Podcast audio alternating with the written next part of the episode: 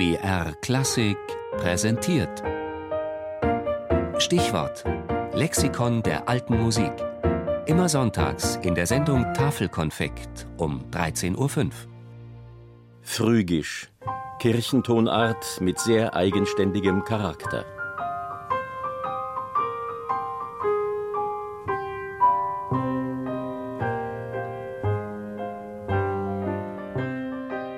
Diese Akkordfolge hat wohl jeder schon mal gehört.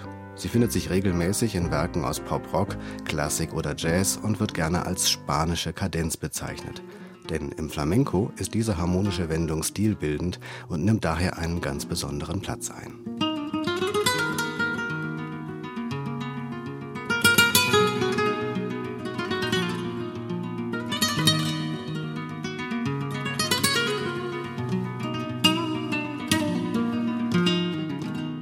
Die Harmoniefolge der spanischen Kadenz ist eng verwandt mit der mittelalterlichen Kirchentonart Phrygisch. Der Name stammt aus der altgriechischen Musiklehre. Die Kirchentonarten unterscheiden sich in der Lage ihrer Halbtonschritte. Die wichtigen Töne werden so durch eindeutige melodische Wendungen erreicht. Es entsteht ein jeweils ganz unverwechselbarer Charakter für die zunächst rein einstimmigen Gesänge. Pangelingua gloriosi,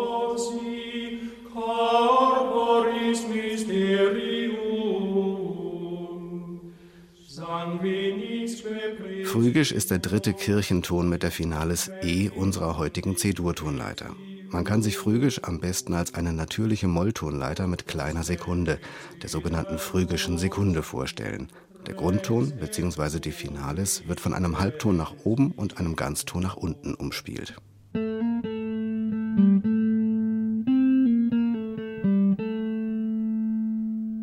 Der Humanist Clarian schrieb in der Renaissance über den phrygischen Ton Phrygisch ist ein besonders berühmter und uralter Modus.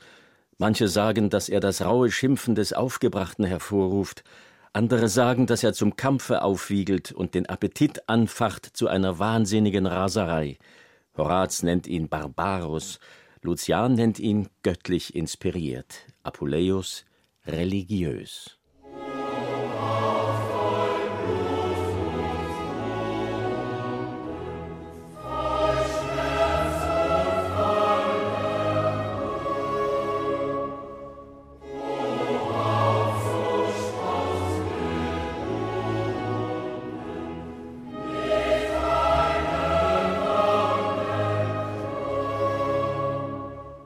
Johann Sebastian Bach war einer der letzten, der noch ganz bewusst in einer ununterbrochenen Traditionslinie phrygisch komponierte.